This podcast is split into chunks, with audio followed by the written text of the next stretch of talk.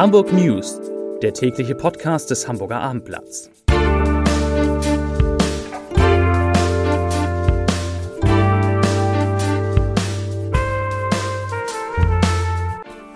Herzlich willkommen. Mein Name ist Lars Heider und heute geht es um neue Corona-Zahlen aus den Schulen und aus dem Hamburger Impfzentrum. Weitere Themen der Flughafen stellt neue Urlaubsziele vor, 10.000 Hamburger warten auf einen Kleingarten und das nächste Spiel des HSV ist abgesagt worden. Dazu gleich mehr. Zunächst wie immer die Top 3, die drei meistgelesenen Themen und Texte auf abendblatt.de.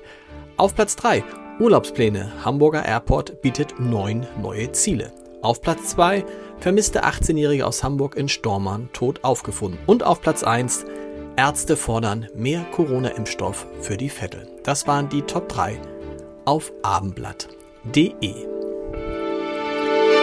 Während die 7-Tage-Inzidenz in Deutschland weiter deutlich steigt, ist sie in Hamburg heute wieder leicht gesunken von 150 auf 147,4 Fälle je 100.000 Einwohner. Gemeldet wurden an diesem Donnerstag 458 Neuinfektionen. In den Krankenhäusern müssen 312 Menschen mit Covid-19 behandelt werden, 106 davon auf einer Intensivstation. Die Hamburger Sozialbehörde hat auf Abendblattanfrage die Kosten des Impfzentrums bis zum 31. März mit 27,4 Millionen Euro beziffert. Der Aufbau der inzwischen acht Einheiten in den Messehallen sowie die Miete, Personal- und Betriebskosten hätten diese Summe verursacht. Das Impfzentrum wird von der Kassenärztlichen Vereinigung im Auftrag Hamburgs betrieben. Den Impfstoff selbst bezahlt bekanntermaßen die Bundesregierung. Etwa die Hälfte der Kosten für das Impfzentrum sollen von den gesetzlichen und von den privaten Krankenversicherungen kommen. Die Gesamtkosten, so die Behörde, könne man allerdings noch nicht absehen.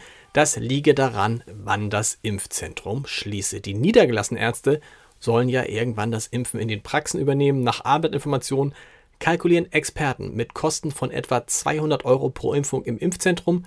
In den Praxen ist es etwa ein Zehntel.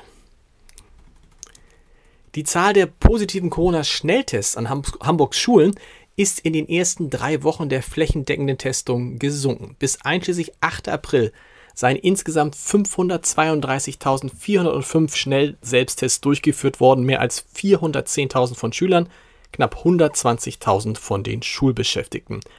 613 dieser Schnelltests, also 613 von 532.405 Schnell-Selbsttests, waren positiv. Das entspricht einer Quote von 0,1 Prozent.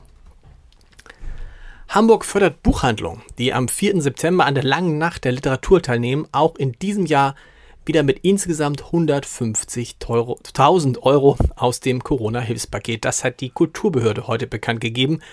Ein Grund dafür, Carsten Broster benennt ihn so, ich zitiere, im vergangenen Jahr war die Literatur verstärkt ein Zufluchtsort für viele Menschen. Die Buchhändlerinnen und Buchhändler haben trotz aller Widrigkeiten viele Möglichkeiten genutzt, um ihre Kundinnen und Kunden zu erreichen. Dafür gebührt ihnen unser besonderer Dank, den wir mit der langen Nacht der Literatur zum Ausdruck bringen wollen. Zitat Ende. Die Sehnsucht nach der Ferne ist groß, doch die Frage ist natürlich, wird Urlaub im Ausland für Hamburger bald überhaupt wieder möglich sein? Während unser aller Leben noch von der dritten Welle der Pandemie bestimmt wird, hat der Flughafen Hamburg heute schon mal seinen Sommerflugplan veröffentlicht und in dem gibt es neun neue Ziele. Als der wären Kania auf Kreta in Griechenland, Kalamata auf der Peloponnes, auch in Griechenland, nochmal Griechenland, Prevesa und Samos. Das waren die vier griechischen Ziele. Jetzt kommt dazu Cluj, äh, das liegt in Rumänien, Tirana, Albanien, Chisinau in Moldawien, Belgrad in Serbien und Larnaca auf Zypern. Das sind die neun, neun Ziele, die neun, neun Ziele, die vom Hamburger Flughafen im Sommer angeflogen werden, wenn es dann wieder hoffentlich richtig geht.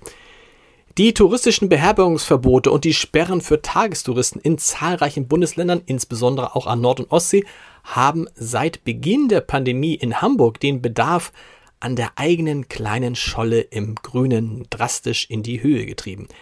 Die Nachfrage nach Kleingartenparzellen sei in den vergangenen zwölf Monaten geradezu explodiert. Das hat Dirk Sielmann, der Vorsitzende des Hamburger Landesbundes der Gartenfreunde, gesagt. Dem, diesem Verband gehören mehr als 300 Kleingartenvereine mit fast 35.000 Mitgliedern an und nicht eine einzige Parzelle in ganz Hamburg ist laut Sielmann im Moment frei.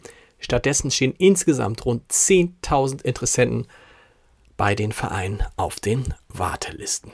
Zum Sport. Wie erwartet hat die Deutsche Fußballliga heute das Spiel des HSV gegen den Karlsruher SC abgesagt. Ursprünglich war die Partie des 30. Spieltags für kommenden Dienstag, also den 20. April, im Volksparkstadion geplant, doch die gesamte Mannschaft des KSC befindet sich nach mehreren Corona-Fällen in einer 14-tägigen Quarantäne und wird diese nach Anweisung des zuständigen Gesundheitsamtes erst an jenem 20. April wieder verlassen können. Zum Podcast-Tipp des Tages.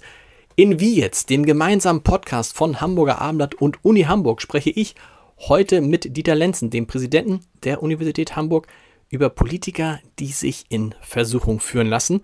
Und wir sprechen auch darüber, warum man das nicht sofort und immer verurteilen darf. Hören Sie mal rein unter www.abendblatt.de slash podcast. Da finden Sie auch unsere anderen insgesamt 25 Podcast-Angebote. Da können Sie die gesamte Ausgangssperre heute von 21 bis zu 21 Uhr bis 5 Uhr morgens können Sie allein mit diesem Podcast verbringen. Wir hören uns morgen wieder um 17 Uhr mit den Hamburg News. Bis dahin. Tschüss.